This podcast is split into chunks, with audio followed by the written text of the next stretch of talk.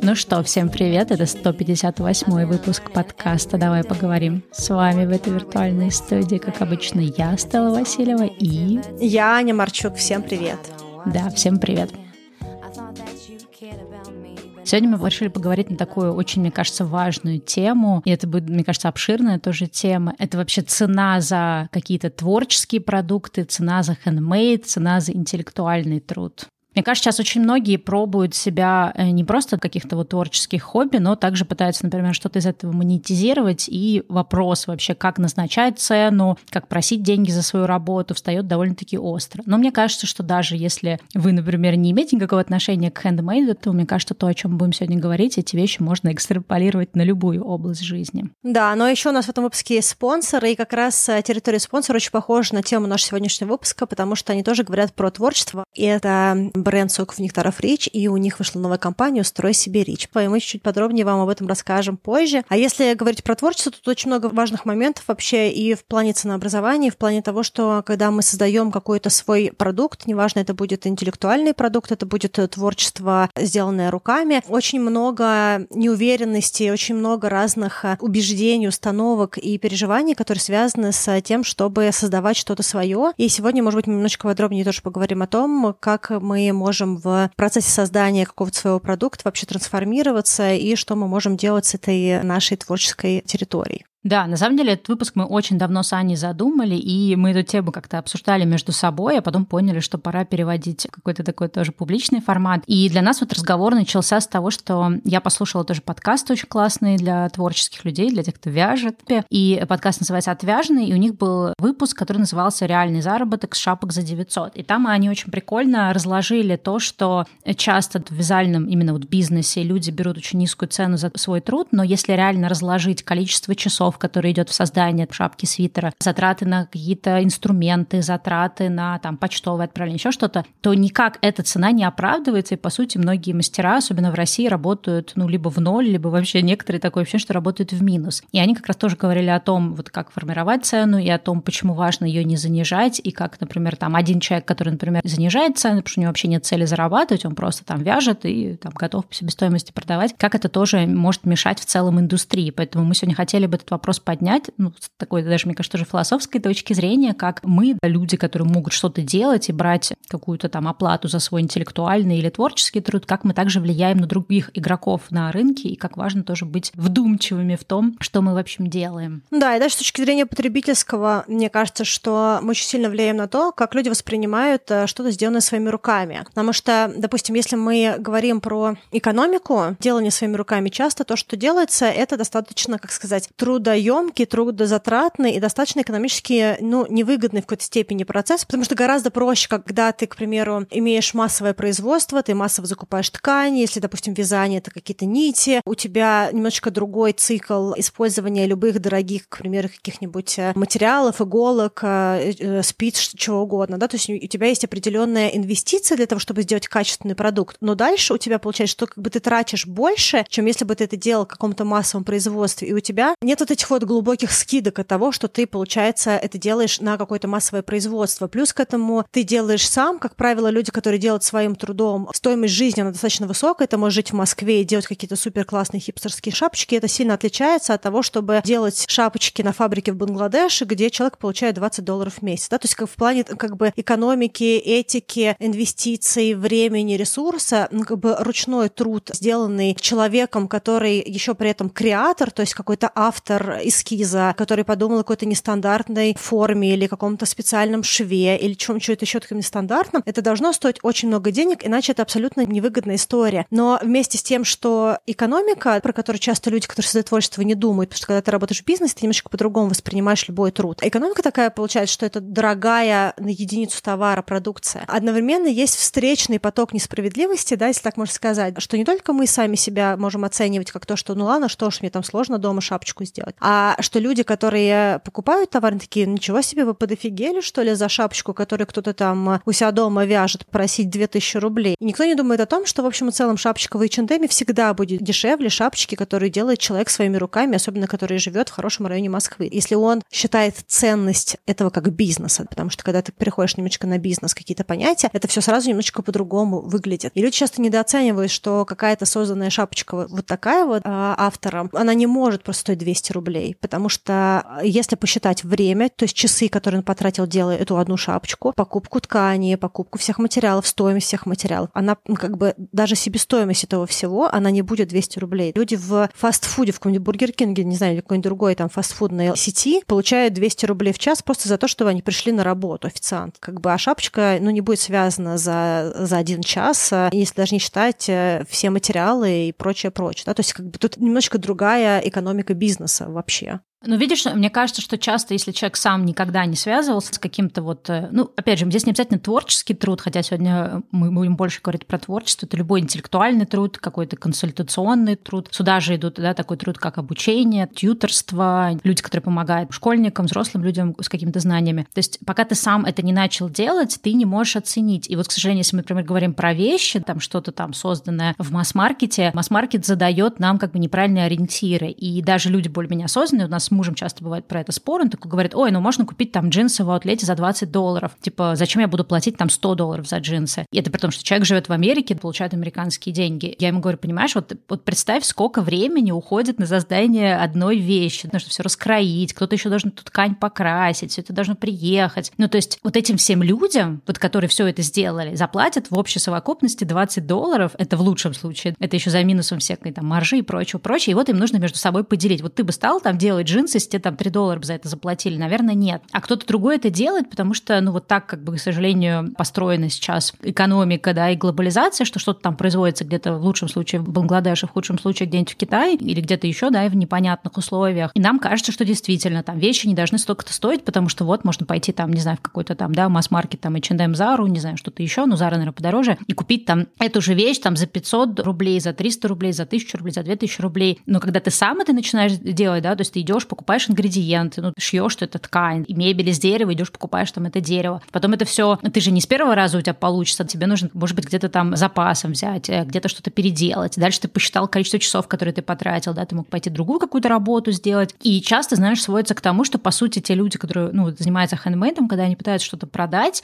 по тем ценам, за которые, ну, условно готовы платить потребители, получается, что этому человеку проще было пойти, не знаю, в Макдональдсе работать, бургеры жарить, и он бы больше денег получил, потому что если ты там пытаешься за 900 рублей продать шапочку, то ты никогда не только себестоимость не отобьешь, но и, в принципе, сколько тебе этих шапочек надо связать, чтобы, в принципе, себя прокормить, особенно если ты живешь в городе Москва. Ну да, то есть речь идет именно о том, чтобы что-то делать хендмейд. И тут такой вот момент, что вообще с этим делать. Потому что, ну, как бы если хочется творить и продавать свое творчество, наверное, это будет вот, э, как сказать, one of the kind, да, то есть такая вещь, которую ты делаешь, ну, как бы, которая не повторяется. И вообще, как бы, интересная история про экономику творчества, что если ты делаешь свою шапочку сам, все сам кроишь, все сам покупаешь и делаешь очень много других вещей сам, то эта шапочка, она как будто бы не может быть вообще в масс-маркет сегменте. То есть это значит, что ты делаешь вещь, которая one of the kind, да, то есть это единственный экземпляр вещи, это уникальная вещь, и, соответственно, она продается как уникальная вещь. И, соответственно, у нее экономика другая, потому что, ну, как бы тебе нужно на что-то жить, тебе нужно что-то зарабатывать. И если ты делаешь совсем обывательскую вещь, которая ничем глобально не отличается от масс-маркета, то, то, возможно, ты неправильно считаешь свой бизнес, потому что тогда, возможно, многие вещи можно автоматизировать, ткани можно там, к примеру, там как-то тоже там сократить. То есть нужно определить, что с этим делать, потому что вещь, она, мне кажется, либо должна отражать задачи handmade вещи, либо она должна по-другому уходить в экономику. Часть вещей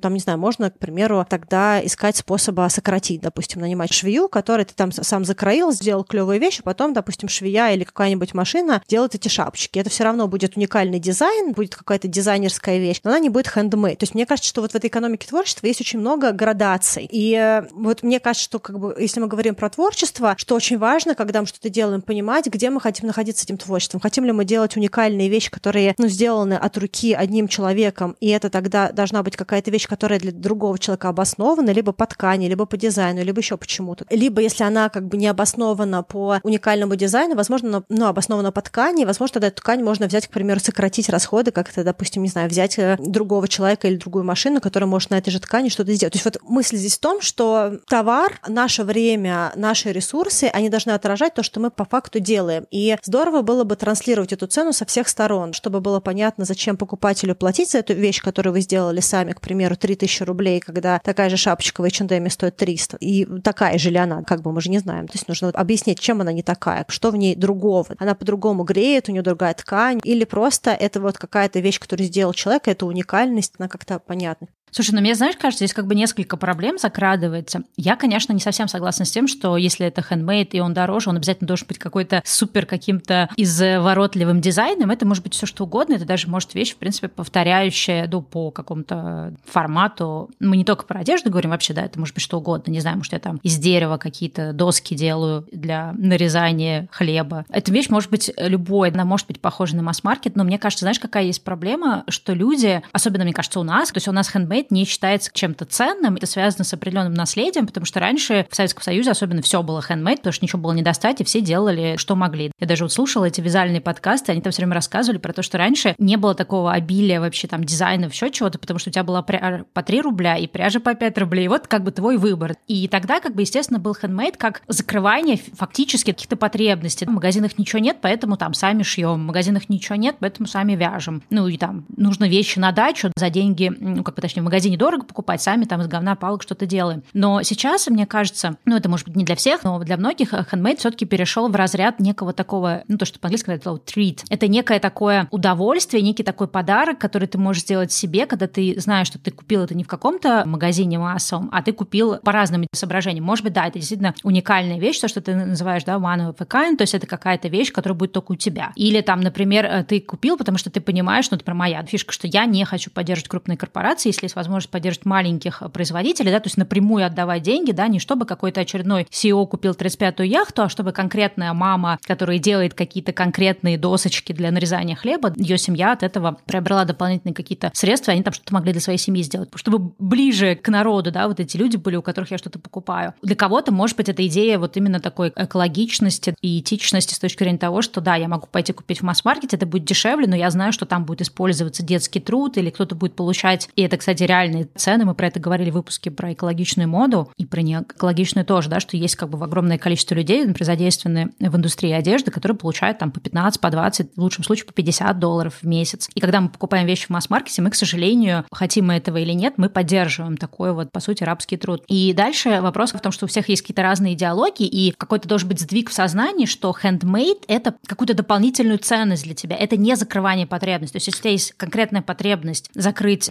потребность замерзания головы какой-то шапочкой, и у тебя лимитирован бюджет, то, конечно, должен пойти купить в масс-маркете и не думать ни про каких там детей, которые за 20 долларов работают. Ну, потому что у тебя как бы свои какие-то проблемы, которые ты сейчас закрываешь. Но когда у тебя, например, базовые потребности закрыты, и ты готов немножечко да, сделать чуть-чуть лучше этот мир, тогда ты выбираешь, окей, я пойду, может быть, не в масс-маркет совсем такой ужасный, а пойду в какой-то более приличный бренд. Или вообще пойду и куплю хендмейд. Да, я, может быть, переплачу несколько раз, но я могу себе это позволить, и поэтому я это делаю. И мне кажется, что именно проблема претензий к цене хендмейда в том, что люди думают, что хендмейд должен закрывать базовые потребности. А мне кажется, что хендмейд это, ну как не знаю, если тебе хочется кушать, ты пойдешь и поешь в столовке. А если ты хочешь себя побаловать, ты пойдешь на какой-нибудь э, бранч в модный хипстерский ресторан. И это совершенно разные потребности. И мне кажется, с хендмейдом мы также. Мне кажется, что тут много моментов. Мне понравилось то, что ты сказала по поводу ценности, потому что вот ключевая вещь, которую я тут пыталась как бы своей этой истории позиционирования объяснить, что у каждого бизнеса должна быть какая-то трансляция ценности. И мне тоже кажется, в какой-то степени, может быть, потому что я, там, не знаю, выросла в корпорации, здорово, когда транслируется транслирует человек, который, допустим, вот если мы берем опять-таки эту шапочку, который вяжет, для того, чтобы человеку понять, что в твоей вещи есть для него, ты должен ему что-то про это рассказать, вообще, как, что это за вещь. Потому что мотивация может быть разной. Для кого-то важно просто, что кто-то какой-то классный с определенным характером что-то делает, потому что сейчас очень много тренда на какую-то энергию, на какое-то как бы, ощущение себя, на контакт с людьми, которые тоже какую-то энергию транслируют. Ну, какая-то история, которая стоит за брендом, да, вот это все. Да, ну и за человеком, допустим, у меня есть друг, который говорит, давай не будем ругаться за столом, потому что я не хочу эту энергию потреблять, то есть я не хочу жевать негативную энергию. Для него это важно. То есть он считает, что как бы когда ты разговариваешь, и ты ешь одновременно и, ссоришься, у этой еды есть какой-то посыл, условно говоря, и что к еды съеденной, не знаю, в плохом настроении болит живот. То есть вот очень много тренда на то, чтобы э, вещи, которые нас окружали, чем-то обладали. Какие-то вот э, свечка, которая куплена у какой-то бабушки, которая сама их крутит. Еда, которую сделал человек, э, который сам выращивает клубник. То есть вот очень много разных вещей, которые важны для людей. И это может быть экстра ценностью. Вторая вещь — это ну, на самом деле, в том числе и тепло, прокачанная базовая потребность. Вот, к примеру, допустим, я могу хотеть купить вещь из определенных материалов. Меня может устраивать стиль какой-то масс-маркет вещи, но я, допустим, понимаю, что в этой вещи я либо спарюсь, либо, наоборот, мне будет холодно. И я хочу, чтобы эта вещь была из чего-то. Если я, допустим, вижу какие-нибудь носочки, которые сделаны из определенного там этого какой-нибудь овечьей, там, не знаю, шерсти, там, как, как там, мутон, там.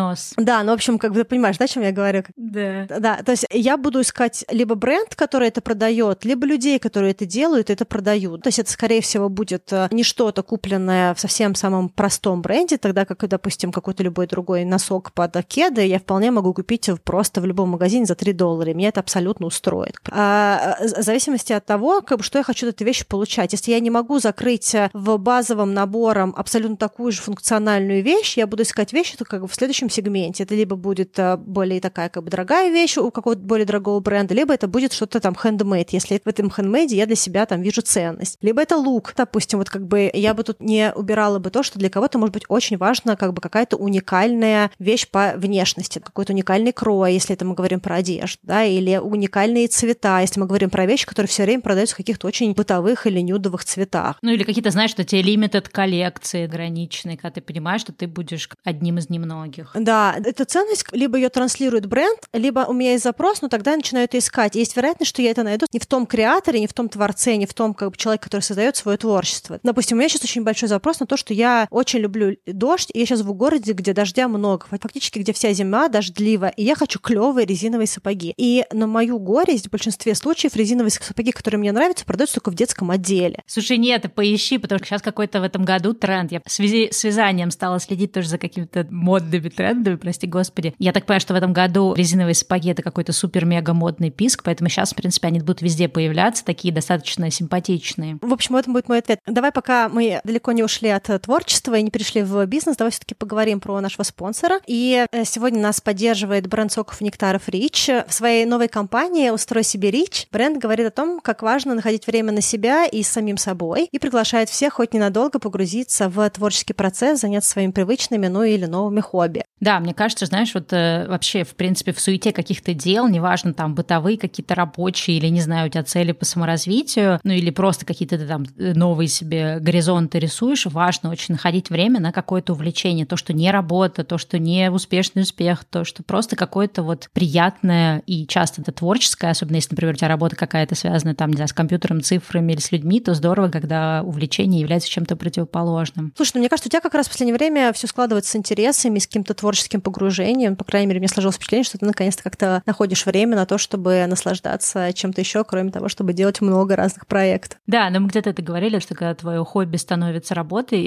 ищи новое хобби. Мне кажется, это очень важно. Я прям поняла, что вот если у меня есть только проекты, или, например, просто я там какие-то вещи делаю, там, не знаю, с друзьями встречаюсь, с мужем время провожу, это недостаточно, что мне важно искать какое-то самовыражение вот именно в чем-то творческом. То есть как-то раньше я спокойно относилась к творчеству, то сейчас для меня это довольно-таки критично, и я прям задвигаю все остальное и нахожу свободное время на хобби. Я бы даже сейчас сказала, что у меня это приоритет номер один. Mm, ну, это достаточно новое основание у тебя, мне кажется. Хорошо, ну а сегодня многообразие активностей, э, которые тебя увлекает, есть какое-то самое главное? Ну, наверное, потому с чего мы начали этот выпуск, я думаю, все уже догадываются, и ты, Аня, тоже, что это, наверное, вязание, и вот для меня, наверное, даже творчество не с точки зрения там создания какой-то там супер уникальной вещи, я, может быть, не очень сильна в этом, но вот сам процесс занятия каким-то творчеством, вот этот вот момент, когда ты видишь от рождения идеи, то есть когда у тебя есть какая-то задумка, ты там что-то как-то вдохновляешься, и смотришь на какие-то чужие работы, придумаешь что-то свое, может, какие-то эскизы делаешь, и потом ты садишься, и вот физически такой наедине с собой, своим творческим процессом, ты вот петельку за петелькой создаешь какую-то вещь, и потом она получается, и вот этот вот момент того, что ты можешь от задумки до какого-то вот воплощения реальной вещи, мне кажется, это очень-очень важно, и меня это прям вдохновляет и заряжает,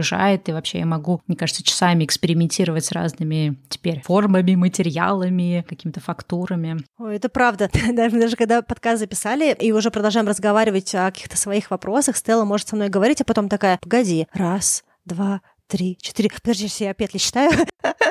Очень круто, когда что-то такое медитативное, увлекающее. Я помню, как ты мне показала какой-то свой свитер э, первый, который ты связала. Это была такая довольная, как ребенок. Это было очень мило. Ну, наверное, если говорить про меня, то э, из моих каких-то самых залипательных хобби э, много лет назад это была обработка фотографии с зеркалки. Мы тогда снимали все в сыром формате в RAW, и я могла открыть какую-то поездку, несколько часов в фотошопе или Lightroom корректировать снимки. Ну, а если я какие-то портреты обрабатывала, допустим, подружек некоторых, которые просили, чтобы я им убрала прыщички или покраснение, ну или что-нибудь такое, что им не нравилось все на лице. Я помню, что я могла всю ночь сидеть и чистить эти фотки, а на следующий день разговаривать с кем-то из них или с какой-то другой подружкой, смотреть э, на какой-то прыщик на лице и в голове, выбирала их инструментом фотошопа. То есть какой-то, в общем-то, какой-то почти рефлекс выработался тогда. Но вообще, мне кажется, что люди часто недооценивают важность увлечений в своей жизни, как будто это в детстве было нормально ходить по кружкам, а теперь все таки взрослые, ну, это такое вторичное что-то. При этом много исследований про важность творчества и каких-то прочих факультативных и занимательных активностей для гармонии, для компенсации других ролей в жизни, ну или, знаешь, хотя бы для спокойствия внутри, ну и много чего еще.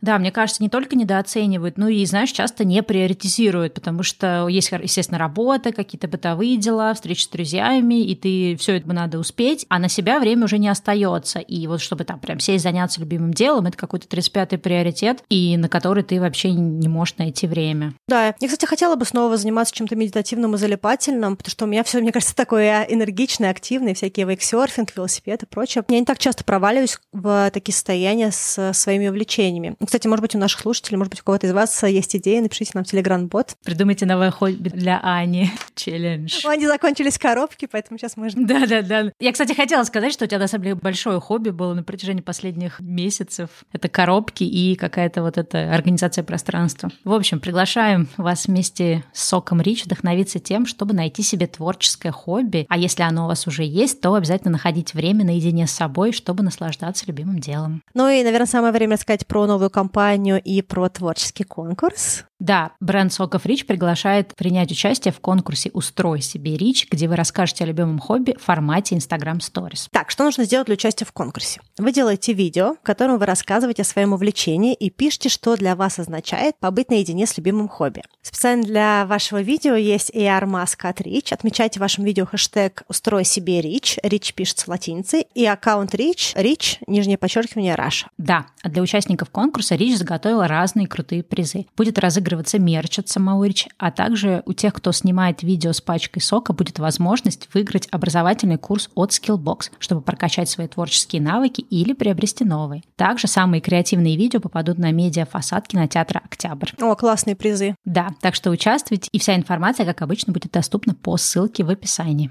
Ну что, мы поговорили про творчество. Может быть, у кого-то это творчество и любимое хобби когда-то перерастет также в монетизацию, поэтому давай вернемся к нашей теме определению стоимости за handmade. Да. Вот, в общем, моя мысль была о том, что очень важно эту ценность транслировать тем человеком, который это делает. И, наверное, какая-то у меня тоже произошла трансформация. Возможно, это не всем отзовется, кто делает свое творчество. Допустим, когда мы со Стеллой начали подкаст, мы все делали сами, просто абсолютно все. И есть такой момент, когда вот что-то создаешь, ты, с одной стороны, от чего-то очень сильно устаешь, а с другой стороны, как-то не хочется это отпускать, и кажется, что, ну, как это, ну, или там серии «Лучше меня никто не сделает», либо, ну, как-то, может быть, и неправильно, что я эту работу отдаю, все таки вот у меня же есть какой-то там видение и прочее. Но, допустим, когда мы начали отдавать э, наши выпуски на монтаж, ну, лично моя жизнь улучшилась в разы, потому что у меня высвободилось гораздо больше времени и э, энергии для того, чтобы делать э, подкаст, развивать. Я лучше эти часы трачу сейчас на книги и на какие-то другие вещи, которые я могу делать для подкаста, чем на то, чтобы монтировать. И вот это я к тому говорю, что мне кажется, что когда люди создают какое-то творчество, если это творчество становится уже не хобби, а чем-то, что человек хочет монетизировать, то это творчество проходит разные этапы. И в этих этапах, возможно, есть какие-то вещи, которые, если мы хотим с этого зарабатывать, да, или если мы хотим, чтобы это делалось качественно, но мы при этом не убивались, потому что любое творчество, которое особенно на каком-то этапе начинает приносить деньги, оно начинает также гасить нашу энергию. То есть как бы это очень сильно затратно. И э, мне кажется, очень важно находить какую-то вещь, которая больше всего гасит эту энергию, и отдавать его профессионалам, то есть давать людям, которые в состоянии это сделать ну, подчас лучше нас, которые понимают процесс, и это, в общем, общем целом не какая-то зазорная история, это тоже очень важная история, и мне кажется, что это также развивает э, творца.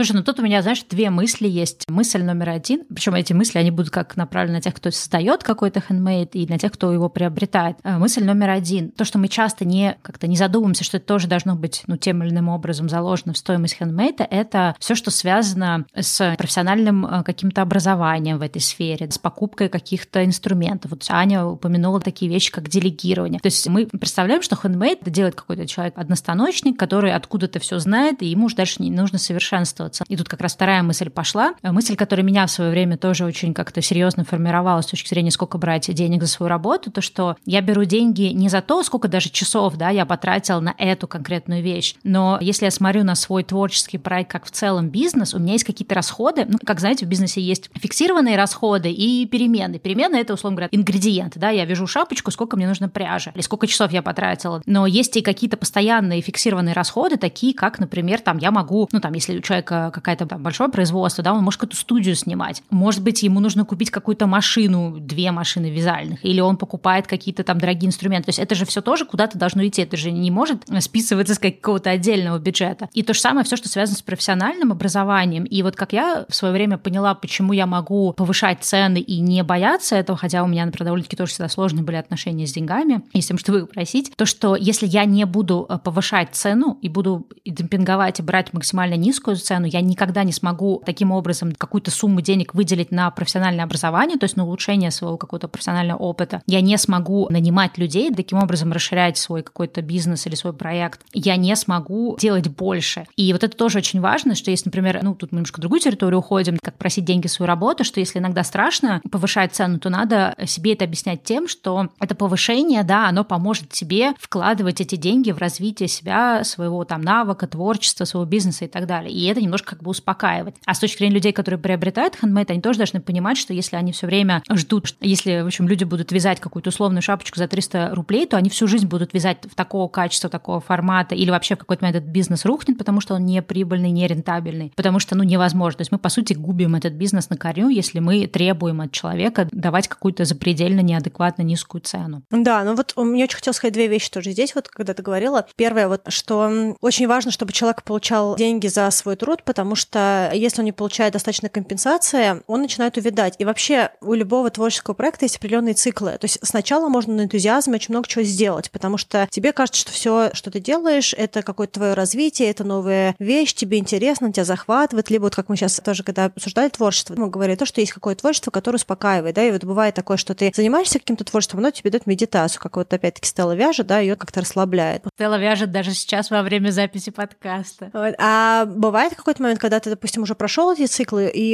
это уже какой-нибудь, не знаю, там, 30-й свитер, 50-я шапочка, и это уже, ну, теряется интерес. И либо человек развивается в создании каких-то, опять-таки, дизайнов, чего-то еще, либо он мотивируется тем, что к нему начинает приходить какая-то обратная связь, какие-то либо комплименты, либо он кому-то что-то сделал, и люди написали там какую-то благодарность или какие-то отзывы. То есть что-то начинает не финансовое давать какую-то подпитку. Потом в какой-то момент времени просто только добрые слова в наш адрес перестают драйвить работу. И тогда что-то еще подключается. И если не подключаются деньги, либо эти деньги не дают ощущения оправданности вложений, то в какой-то момент времени желание делать эту вещь, оно просто очень сильно сокращается. То есть как бы это какой-то творческий цикл. Если мы что-то делаем с определенной регулярностью, то в какой-то момент времени эта регулярность, она должна чем-то перекрываться. И чаще всего она должна перекрываться деньгами. Либо это тогда какая-то очень ситуационная история, там серии человек нарисовал картину, а следующую он нарисовал, когда решил просто нарисовать. Это может быть через 18 лет. В общем-то, между этим и другим событием у него что-то другое, там, не знаю, велосипед, допустим. Или вы там шапочки. Сделал шапочку, а следующая шапочка вообще другая и через три месяца. Или он там делал одну шапочку, сделал 30 штук, понял, как ее делать, и больше никогда не делает эти шапочки, потому что он уже понял, все устал и пошел делать другие шапочки. То есть вот творчество, оно само по себе на каком-то этапе может быть не монетизировано и все равно продолжаться, если человек в этом процессе абсолютно, как сказать, ситуационен.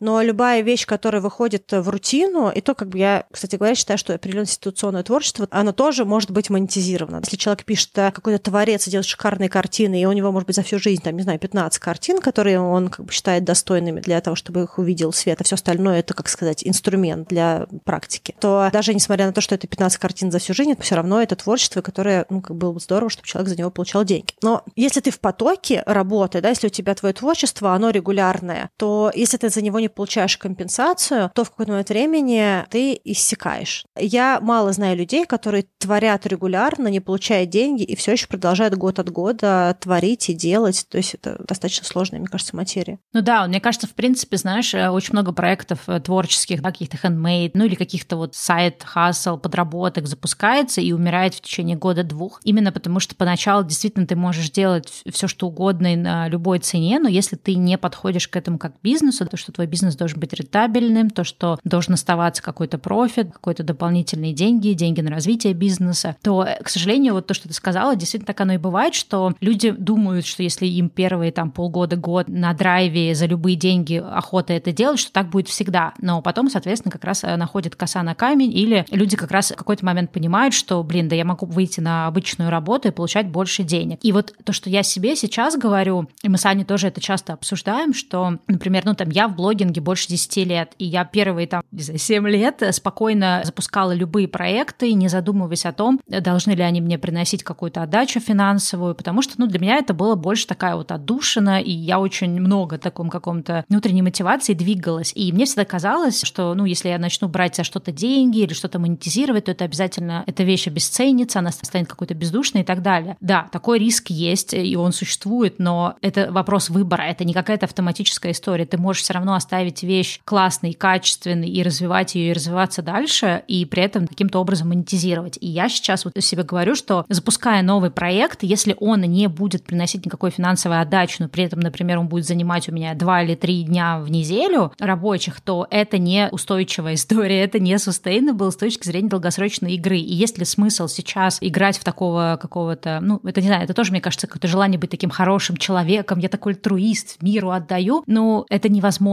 Тебе же, когда ты снимаешь квартиру или приходишь в магазин, там же никто твой там лендлорд или продавец в магазине не отдает тебе еду бесплатно, потому что он тоже альтруист. Ну, то есть, к сожалению, мы живем в мире, где любому человеку, неважно, делает он хендмейд или какой-то свой интеллектуальный труд продает, или, не знаю, картины пишет, или книги, да, ему, к сожалению, тоже надо жить в мире, где все стоит чего-то, квартира стоит чего-то, одежда чего-то стоит и так далее. И получается, что, ну, это просто не изначально, если мы берем очень мало, например, за наш творческий или интеллектуальный труд, мы изначально ставим ту систему, которая не будет работать, и она сломается. И если мы хотим, чтобы эта система работала, получается, мы по-любому должны ставить адекватную цену. Да, в этом смысле вот в Канаде интересная история с налогами, потому что когда ты самозанятый, self-employed в Канаде, ты можешь э, на, когда ты подаешь налоги, ты можешь туда зашивать много разных э, расходов, да, то есть это то, что сокращает твою налоговую базу. Допустим, если ты из дома пишешь подкаст, и у тебя есть кабинет, с которого ты пишешь, ты можешь часть этого дома, ну вот стоимость аренды списывать, допустим, э, налоги как затраты на офис, условно говоря. Если у тебя командировки, ты встречаешься много, чтобы интервьюировать людей, то ты можешь заложить туда деньги на то, чтобы ездить, или если, допустим, ты людей там угощаешь после этого, там кофе, там, не знаю, плюшки, что-то еще, ты можешь это списать как представительский расход. То есть есть много разных вещей, которые ты можешь списать. И вот в Канаде есть такая история, что, допустим, если у тебя есть свой этот вот бизнес, и у тебя он первый, ну, допустим, первый год ты подаешь, и у тебя там налоги отрицательные. То есть получается, что чуть ли не сторона должна тебе заплатить, или ничего никто не должен заплатить. Они это понимают, что ты вот запустил бизнес, он пока что убыточный. Потом ты в следующем году снова подаешь как, как самозанятый свой бизнес, он снова убыточный. Ну, такие, ну да, два года, в принципе, может быть. Но если ты третий год снова подаешь минусовой бизнес, они такие, ребята, уверены, что это ваш бизнес, а не хобби? Возможно, вы просто занимаетесь творчеством, ну и творите тогда себе, да, то есть не надо тогда к этому относиться как к работе, просто там делать это не налоговая история. Потому что всем понятно, что если ты что-то считаешь бизнесом, если ты делаешь там, не знаю, шапочки, у тебя есть там свой инстаграм, и ты там делаешь 300 э, шапочек в месяц,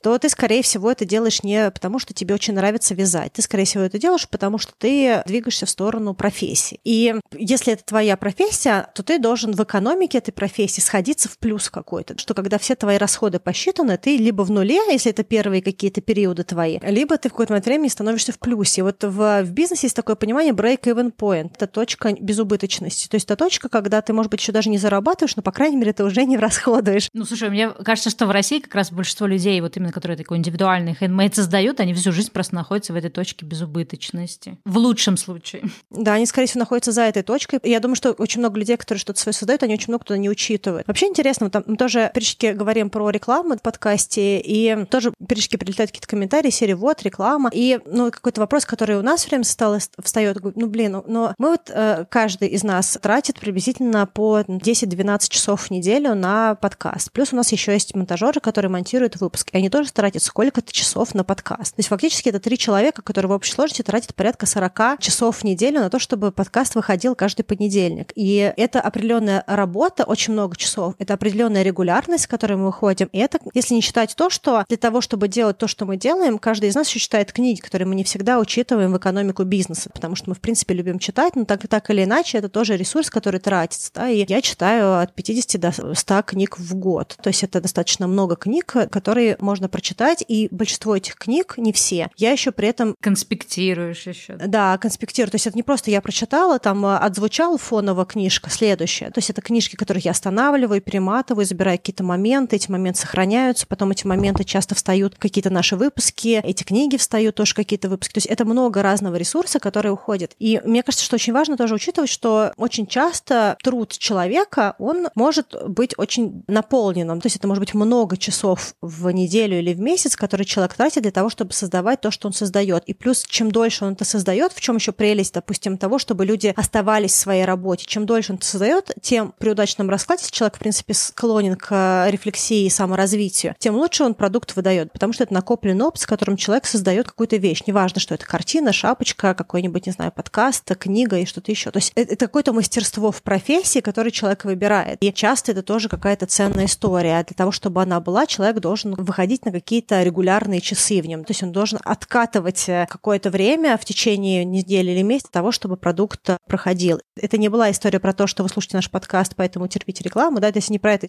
про то, что если вы творческий человек, который что-то создает, подумайте о том, сколько часов вы тратите на свое увлечение, сколько ресурсов вы тратите другого, сколько вы покупаете материалов для того, чтобы ваше это хобби или ваше какое-то стартовое творчество состоялось. И, возможно, когда вы все это посчитаете, часы, деньги, какие-то другие ресурсы, которые вы тоже используете, возможно, вам станет чуть более очевидно, в чем вы находитесь, да, и как вы хотели бы повернуть свою ситуацию в своем творчестве, да, что вы хотели бы сделать иначе, а если вы хотите по нему продолжаться. Слушай, ну вот мне как раз чем понравился тогда этот выпуск отвяжных э, этого подкаста, который я упоминала в самом начале, что они как раз прямо разложили вообще все возможные расходы, и они как раз показали на конкретном примере, да, на конкретной арифметике, что никак шапочка handmade не может стоить 900 рублей. Хотя, ну вот для тех, кто не знает, в вязальном каком-то мире, да, есть какие-то очень странные способы подсчета стоимости, например, пряжа плюс 20%. То есть ты типа себестоимость пряжи плюс 20% вот это твой доход. То есть это очень странно. То есть получается, как это вообще? И они как раз показывали тоже, что большинство вязальщиц не умеет считать. Ну, это логично, потому что часто люди в вязании, там, какая-нибудь мамочка в декрете, которая до этого вообще непон... ну, непонятно какой-то такой не связанной с финансовыми профессией занималась, естественно, у нее нет навыка вообще, что такое, как посчитать. И они как раз говорили о том, что даже когда люди считают по рабочим часам, окей, сколько мне нужно там часов, чтобы связать, но они забывают, что есть еще время, которое ты тратишь на, э, ну, любая вещь, которая связана, ее нужно потом постирать э, определенным образом, обработать, там, посушить определенным образом, там, если что-то, может быть, отпарить, если это там, не знаю, может быть, что-то, что что требует хлопок. И это тоже часы, то есть время, которое ты тратишь на то, чтобы что-то постирать, а стирать нужно часто вручную, постирать, отпарить, потом это все красиво упаковать, потом дойти до почты, отправить, это тоже рабочие часы, но их, например, никто не включает в количество рабочих часов. Но понятно, что это больше, чем час. Постирать, высушить, отпарить, отнести на почту, запаковать, ну то есть это явно там тоже пару часов. И вот какие-то вот эти мелочи, которые никто не учитывает, да, или то, что, например, если ты хочешь развивать свой творческий бизнес, у тебя может быть, например, у тебя нет навыка фотографировать красиво, тогда тебе нужно нанимать фотографа. Или, может быть, там, я знаю, вот некоторые девочки, они для того, чтобы классно снимать, снимают студию. Даже если это какая-то очень дешевая студия, все равно это какие-то деньги. И никто как бы вот эти все расходы не считает, а если их посчитать, то шапочка должна стоить минимум, не знаю, 5000 рублей. И тут уже возникает тогда вопрос. Э, многие говорят, ну, за эти деньги никто не купит. Но мне кажется, здесь важно понимать, что вот твой труд, в том виде, в каком ты его видишь, в том виде, в каком ты его реализуешь, там какие-то ингредиенты покупаешь, потому что разница между шапочкой из масс-маркета и шапочкой, которая свяжет какой-то, не все, но какой-то человек хендмейд тоже глобальный, потому что в масс-маркете там, скорее всего, какой-нибудь ну, гребаный акрил синтетический. Кто-то, может, там эти шапочки из кашемира дорогого вяжет. Но я думаю, что так, ты должен понимать, что ты хочешь сделать, что входит в твой творческий процесс, какие вещи для тебя важны. Вот важно нанять фотографа, потому что ты не хочешь на съемку какую-то выкладывать. И ты тогда считаешь все эти вещи, складываешь и понимаешь, вот я ниже этой цены не могу упасть. И тогда я исхожу из того, что это моя нижняя цена. Значит, я ищу того покупателя, который готов будет это купить. Я строю свой бизнес бизнес так, чтобы найти этого покупателя, чтобы этот покупатель нашел меня, и дальше я это делаю. А если я по принципу, ой, ну это все равно никто не купит, поэтому я буду делать по дешевке, ну реально тогда проще пойти и найти другую какую-то работу, потому что особенно в крупных городах, скорее всего, ты больше заработаешь на обычной работе, чем вот на демпинге на хендмейде. Ну, это вообще очень сложная история, почему я вначале начала говорить про то, что мне кажется, что очень важно понимать, э, за что человек платит, потому что, ну, допустим, я могу сказать по себе, какие-то вещи, которые мне эко важны, я не готова платить за две одинаковых акриловых шапочки больше просто от того, чтобы кто-то ее связал вручную. Ну, то есть вот как бы потому что для меня нет ценности, то есть вот я понимаю, что есть определенная неэтичность э, бизнеса масс-маркетовского, но, допустим, для меня это не первичная ценность в моменте. То есть если я могу сделать так, чтобы наши интересы совпали, например, если какой-то есть интересный дизайнерский магазин, и он делает какую-то очень интересную вещь, которая мне очень нравится по стилю, и эта вещь стоит дорого, и я знаю, что ее сделали какие-то там девчонки или ребята, и они это сделали там под Подмосковье и что-то еще, и это стоит дороже, чем такая же вещь в Заре, но она классная, стильная, дизайнерская, то я ее куплю. А если это будет две одинаковых вещи, два одинаковых платья, допустим, не знаю, бельевого стиля, и то, и другое, это какая-то синтетическая ткань, то я не пойду покупать за 7 тысяч платье из синтетического материала на лямочка как бы из бельевого стиля. То есть для меня в этом нет ценности, потому что я такое же платье куплю за там три или за полторы. Да, ну я, кстати, с собой абсолютно согласна. И то, что я, например, э, ну вот когда я выбираю какой-то хендмейд или каких-то таких вот продавцов там на Etsy, я, конечно, тоже выбираю, ну, либо уникальность. Например, там я помню, в какой-то момент нашла девушку на Etsy, она, по-моему, русская, которая делала парфюмерию ручной работы. То есть это духи, которые стоят приличных денег, но она все делает там чуть ли не в единичном экземпляре, сама собирает эти ароматы. И мне было прикольно, что это, во-первых, что-то уникальное, абсолютно, да, не массовое, и то, что это делает человек, и такой творческого человека поддержать. Ну, понятно, что когда я получила этот сэмплер с ароматами, если это были бы какие-то вообще супер примитивные а там одеколон тройка, я бы не стала это дальше покупать. То же самое, если я покупаю какие-то там, например, тоже на Etsy есть прикольные тоже девочки, которые из льна что-то делают, и у них высококачественный лен. То есть вещи довольно-таки дорогие, но я понимаю, что я не только плачу за хендмейд, но и за то, что это как бы классный материал, который да, соответствует моим личным принципам покупать из натуральных материалов. Я согласна, и тут знаешь, что важно сказать, что мне кажется, это важный такой бизнес-подход, понимать, что да, действительно, если ты просто делаешь копию акриловой шапочки с масс-маркета, то какая у тебя вообще бизнес-модель, какая твоя задумка, то есть как ты собираешься это вообще дальше продвигать. Все-таки handmade это, ну, он должен быть действительно про уникальность, хотя я не считаю, что это обязательно все должно быть супер уникально, ты можешь что-то повторять, но какой-то, наверное, все-таки я с тобой к концу выпуска соглашусь, что должен быть какой-то в этом резон. И, соответственно, часто, мне кажется, ну вот, по крайней мере, в России, я думаю, точно вязальщицы или там, ну, неважно, люди, которые делают handmade, они наталкиваются на то, что их низкая цена не позволяет им закупать хорошие материалы. И действительно, там есть какие-нибудь люди, которые тратят силы на то, чтобы взять какие-то там классные свитера или кофты или что-то еще, но вяжут это из какой-то самой вообще дешевой, дурацкой э, синтетической пряжи. И кажется, что, блин, да лучше подними цену и сама, во-первых, будешь работать с более прикольными материалами и создавать вещи качественные. Ну, то есть, действительно, зачем плодить э, синтетический э, рай масс-маркета? Ну, вот как-то вот люди, видимо, по-разному к этому относятся. Ну, или понять, что ты хочешь работать в другом сегменте, делать недорогие вещи, но тогда нужно искать способы для того, чтобы эта экономика была экономной. То есть это смотреть, окей, хорошо, могу ли я с кем-то объединиться и покупать больше этого материала, чтобы у меня была там 20, 30, 40 процентов скидка, допустим, на пряжу. Не знаю, сколько людей готовы слушать так много про вязание, но смысл не про вязание. То есть вы можете в эти слова поставить любую другую профессию. Краски, если вы рисуете. Все, что есть. Любая творческая история, которой вы занимаетесь. Либо, допустим, нанять людей, которые часть вещей возьмут, и это высвободит ваше время для того, чтобы развиваться, чтобы еще что-то искать. Искать партнеров, с которыми вы можете это сделать там проще. Искать что-то еще, там развиваться, чтобы, возможно, у вас была какая-то не только линия масс-маркета, а, к примеру, там какие-то уникальные тоже вещи, то есть вот что-то еще там делать. Или помнишь, вы в каком-то выпуске, я уже не помню в каком, приводили пример твоей подруги, которая делает, с одной стороны, вещи, которые такие супер люксовые, уникальные и дорогостоящие, и при этом есть какая-то более такая, а, ну, эконом-линейка, не знаю, она все еще делает этот проект или нет, береты или что-то. Да. Вот, и мне кажется, это тоже вот классная вот эта идея, что ты можешь тогда разделить, да, у меня есть какая-то линейка, не знаю, простых базовых э, копирующих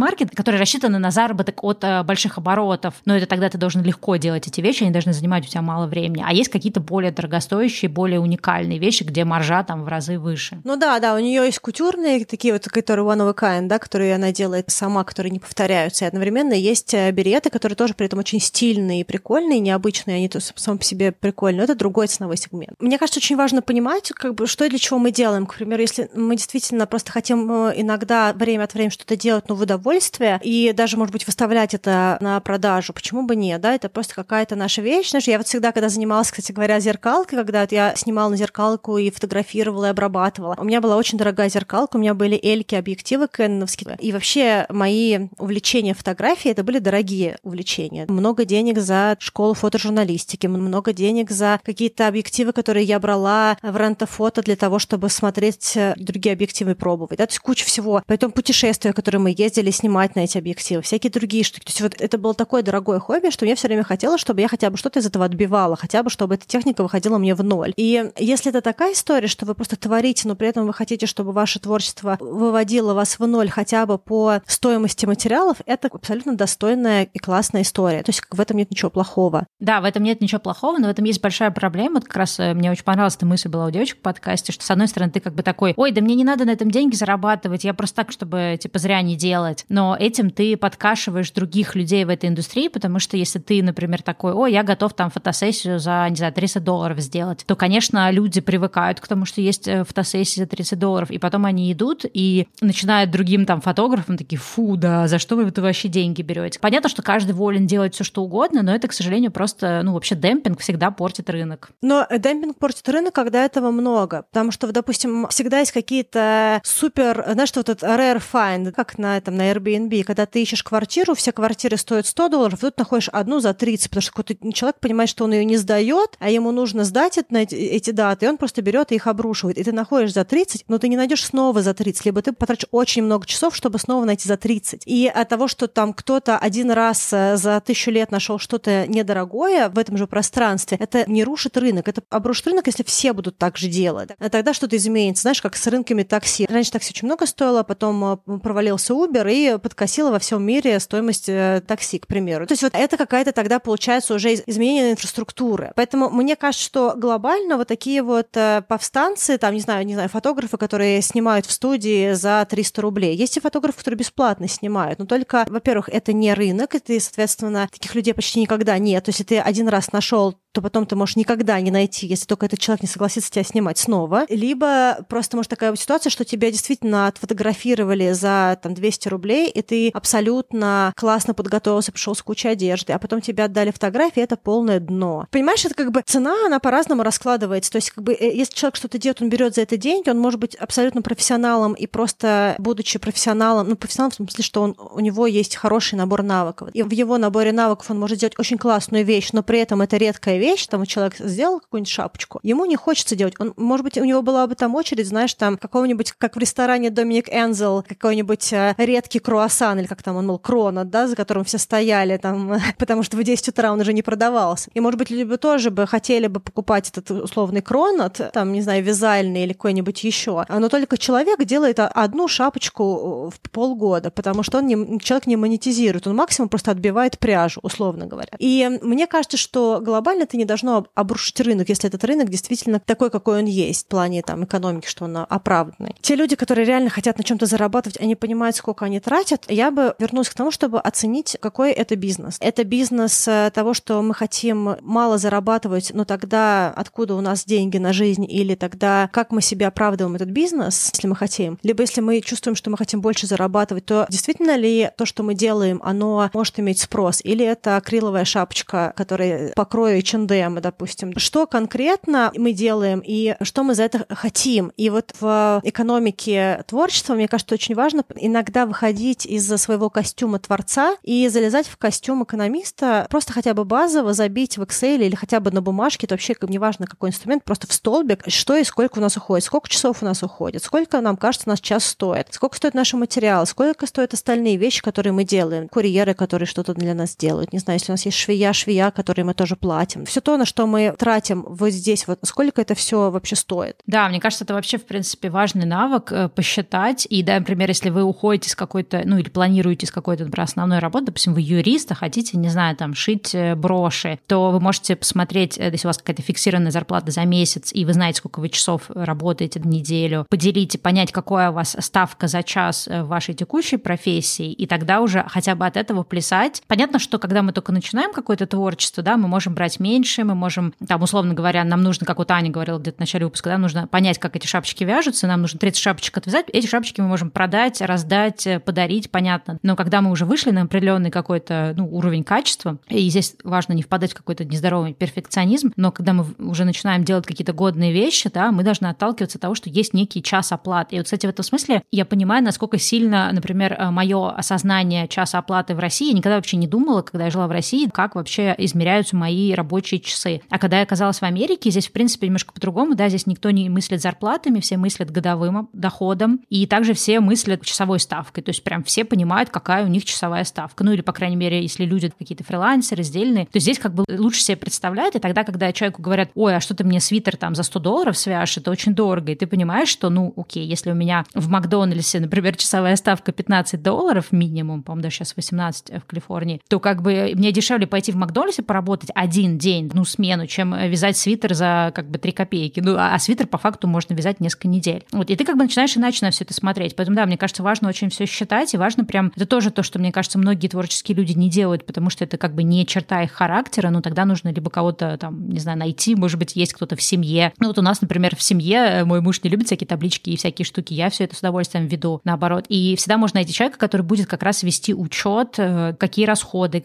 на что потратили, потом все это считать, делить, смотреть, то есть записывать все постоянные расходы, там, не знаю, купили новый стол, например, в офис, окей, записали, и потом понимать вообще, сколько я реально там зарабатываю или сколько мне нужно зарабатывать, чтобы как минимум вышел на эту точку безубыточности, а потом уже в дальнейшем, и чтобы я зарабатывал так, чтобы я мог семью прокормить, а не как часто бывает в России с хендмейдом, да, у меня есть тут хендмейд, это я делаю по ночам, а днем я работаю на обычной работе, потому что я не могу попросить нормальные деньги за хендмейд. Ну да, но мне кажется, это не только российская история, это, в принципе, история часто людей, которые делают что-то от души, то есть когда ты все равно делаешь, что тебе отзывается искренне, ты в первую очередь думаешь о том, что получится из этого. И пока у тебя все еще есть задор и желание, и пока ты все еще этим горишь, или тебе это очень нравится, ты это продолжаешь делать. А в какой-то момент либо ты вымываешься, и тогда у тебя что-то другое, либо у тебя появляется цинизм, и ты больше не готов это просто так вот делать, либо ты просто скидываешься, потому что это для тебя становится очень затратно, либо ты начинаешь получать как бы не ту обратную связь, которую ты хотел, потому что еще такое бывает часто, что когда ты что-то свое создаешь, то есть люди, которые тебя хвалят, а есть люди, у которых есть претензии. Знаешь, ты, может быть, бесплатно сделал шапочку, а тебе еще и как бы взяли твою шапочку, поносили ее, а через три сезона тебе написали, что вообще-то шапочка фигня. Такой думаешь, как это вообще возможно? Люди получили эту шапочку бесплатно. Почему они вообще пишут плохие мне там какие-то смс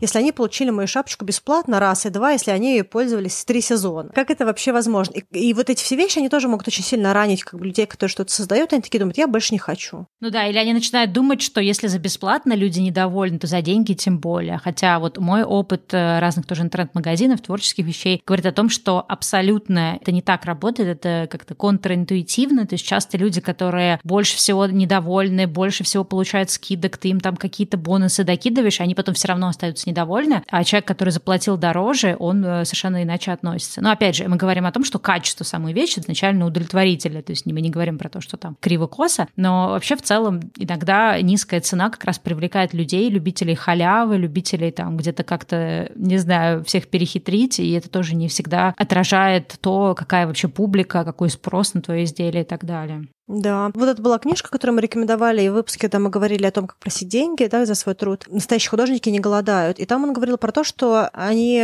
делали эксперимент, при котором они определенное количество студентов, которые закончили вуз и работали волонтерами, посчитали людей, которые прямо после института начали брать хотя бы минимальные деньги за свой труд. И он сказал, что волонтерство никаким образом не увеличивает твои шансы быть устроенным на работу versus такая же работа, но платная стажировка. Потому что, ну, во-первых, часто людей, которые готовы делать бесплатно, берут для для того, чтобы они делали бесплатно. То есть это не потому, что есть деньги, чтобы оплачивать этот труд. То есть это как бы какой-то бонусный сотрудник. Фактически человек может просто получить опыт и пойти дальше себя трудоустраивать в другом месте. Да? То есть это как бы исключительно человек получает ценность, это опыт, а не то, что он ну, сильно увеличивает шансы на трудоустройство. Хотя такие, понятно, тоже есть случаи. Но при этом также платная стажировка, она не просто не сокращает шансы быть устроенным, а даже их увеличивает. Вот, видимо, потому что когда у нас есть какая-то транслируемая ценность, люди тоже эту транслируемую ценность считывают. Про что важно тоже поговорить уже, наверное, по завершении, что наше какое-то вот такое индивидуальное, субъективное, персональное отношение к тому, сколько денег может стоить мой труд, это реально какая-то наша личная штука, и она очень сильно построена на нашей самооценке, да, у нас про это тоже выпуск, на нашей какой-то уверенности в себе, как мы вообще воспринимаем, имеем мы не имеем права просить деньги и так далее. И иногда нужно прям с этой штукой как-то отдельно работать, психотерапии или индивидуально, потому что эта вещь фиксится, и часто она построена на каких-то не неправильных установках, неправильных взглядах, которые вообще не имеют ничего общего с реальностью. И, например, вот я поняла для себя одно, что когда я получаю за свою работу адекватные деньги, у меня в том числе меняется отношение к этой работе. То есть, например, если я провожу консультацию, и у меня есть ощущение, что я беру мало за эту консультацию, то я, понятно, что первые там, 20 консультаций я все равно буду делать на задоре, а когда это уже там одни и те же вопросы, одни и те же как бы штуки обсуждаются, задор начинает снижаться, и я уже, ну, просто выдаю тот оптимальный объем объем информации, который э, ну, от меня требуется, но уже без какого-то задора. Но когда я поднимаю цену, поскольку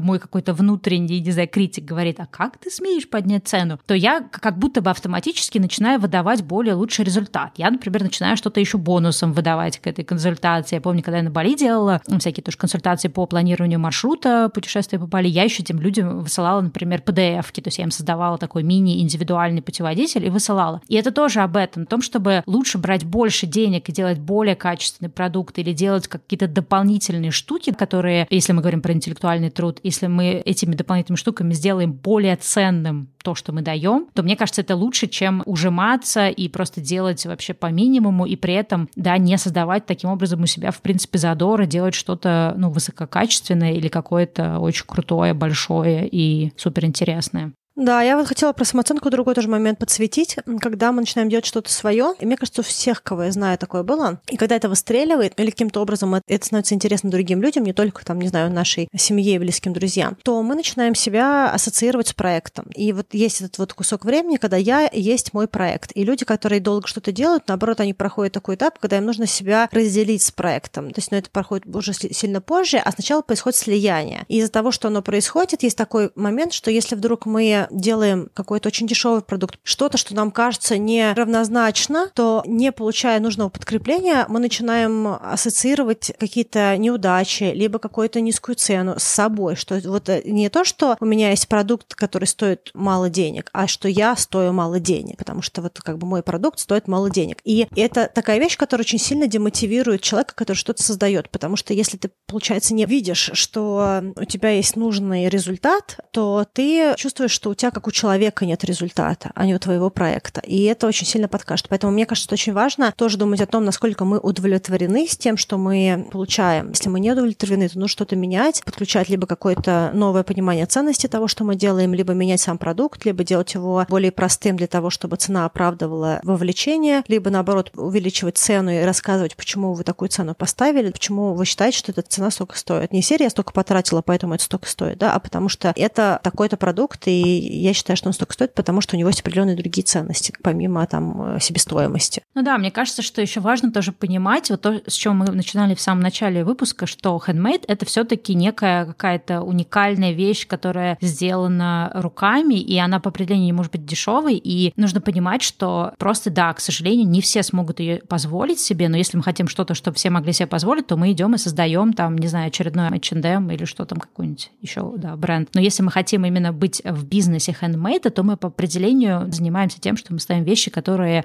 будут немножко экстра, то есть это не удовлетворение базовых потребностей. И если к нам приходит человек и говорит, ой, ну шапочка вообще не может стоить 5000 рублей, ну а вообще она может. Если человек не готов, например, и у него нет возможности финансовой купить шапочку за 5000 рублей, это не означает, что вам нужно закрыть свой бизнес. Это, ну, как бы это сейчас немножко цинично прозвучит, но правда заключается в том, что человеку нужно пойти и купить тогда за 300 рублей шапочку, там, не знаю, в H&M или где они столько стоят. Ну, то есть это разные вещи. Если мы голодны, и у нас остались последние там 100 рублей, то мы пойдем и купим, не знаю, какую какую-то шаверму около метро или сколько она сейчас стоит. А если мы голодны и мы идем в какой-то там пятизвездный ресторан Мишленовский, да, и орем на пороге ресторана, вы что, сдурели? 300 долларов за ужин, где такое видно? То, ну, как бы это просто нелепо, да, мы же не приходим в какой-то дорогой бутик и не кричим, что, да, блин, я лучше пойду там на рынке в опрашке куплю эту шапочку. То есть мы отдаем себе отчет, но почему-то с хендмейдом люди такого отчета не себе не отдают, и тогда мы, как люди, которые сами делают хендмейд, должны эти границы прокладывать. Мы должны, ну, понятно, не должны кого-то посылать куда-то, а просто объяснять, что я понимаю, да, что не все могут позволить себе эту вещь, но вот, к сожалению, дешевле это сделать никак невозможно. И то есть мы, с одной стороны, с уважением относимся к тем, кто не может себе это купить, но при этом это не значит, что мы должны обязательно демпинговать, чтобы каждый человек мог это себе позволить. Но это даже не про то, что ты можешь себе позволить или нет. Просто в некоторых вещах нет ценности. Вот, допустим, для меня абсолютно нет ценности в шапочке за 5000 рублей. Но для меня есть ценность, допустим, в определенной сноубордической форме, которая может стоить много. В каком-то дорогом сноуборде, либо в каком-то хорошем а, фотоаппарате. У каждого из нас, даже у людей, у которых есть достаточно денег, чтобы купить очень разные вещи. Может быть очень разное понимание того, за что мы готовы платить, за что мы не готовы платить. И у каждого свои мотиваторы. Допустим, у Стеллы очень сильная мотивация на эко, на этичность бизнеса. Да? Для нее это часть ее ценностей. У меня есть другие мотиваторы, когда я покупаю товары. Допустим, для меня очень важно, чтобы вещь давала мне определенный эмоциональный ответ. Что конкретно я получаю, когда я получаю эту вещь, помимо функциональной потребности. Поэтому, к примеру, у меня может быть блокнотик не за 1 доллар, допустим, а за 30, потому что это очень классный блокнотик, и он мне дает радость. Таня, она может купить за 30 долларов блокнотик, а шапочку не купит.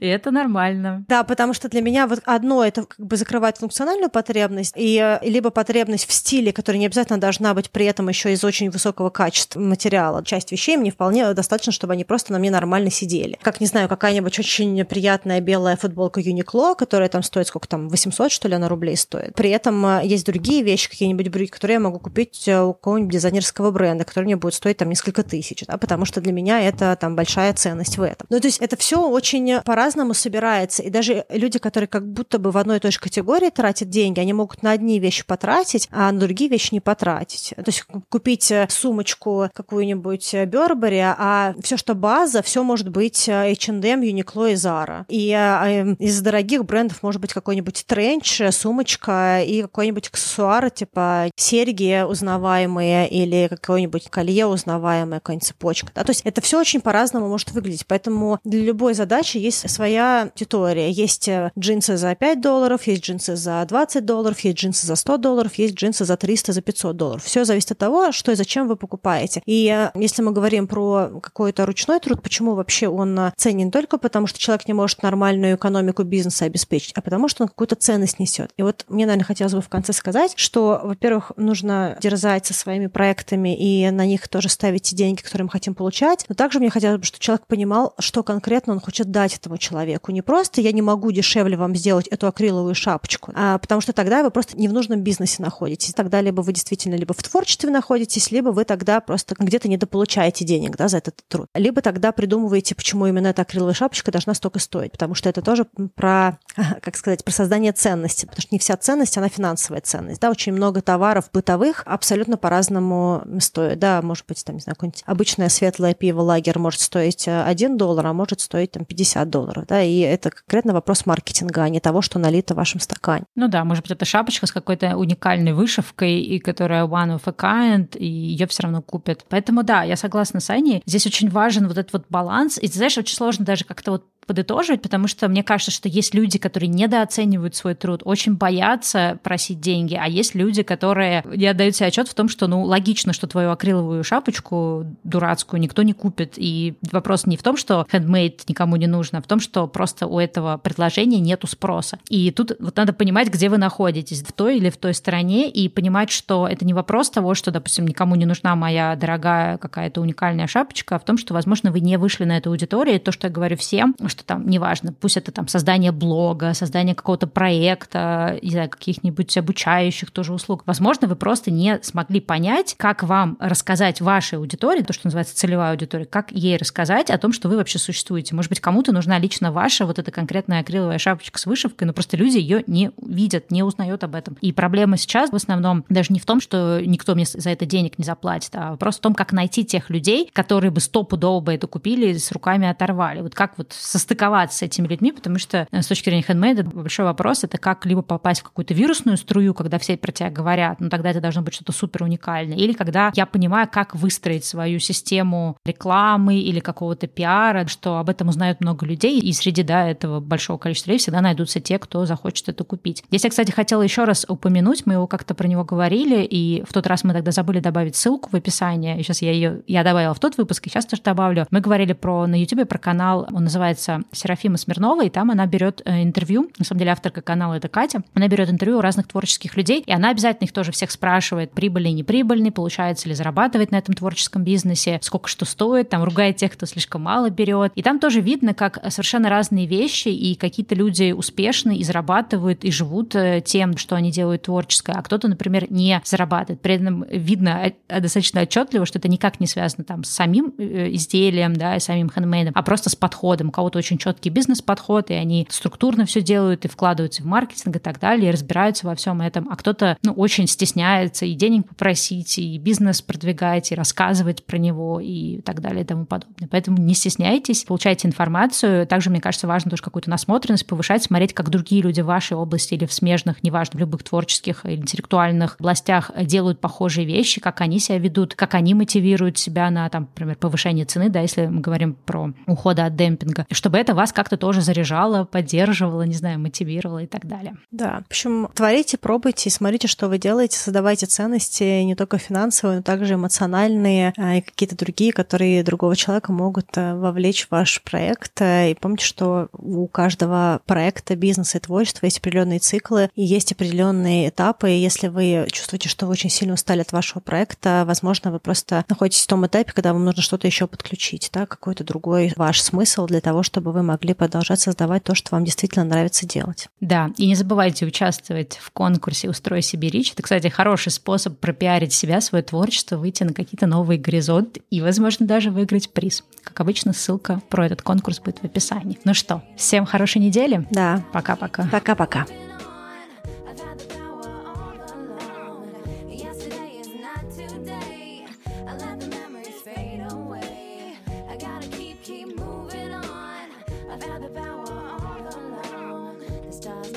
Before we see. I was that before I was me. I'm pulsing lonely in my field of gray. Digital bearings program my day. Unfold my mirror, see on through. Discuss it all in terms of you. Bleeding hands reveal my love. I'm seeking all the meanings from above. Yesterday is not today. I let the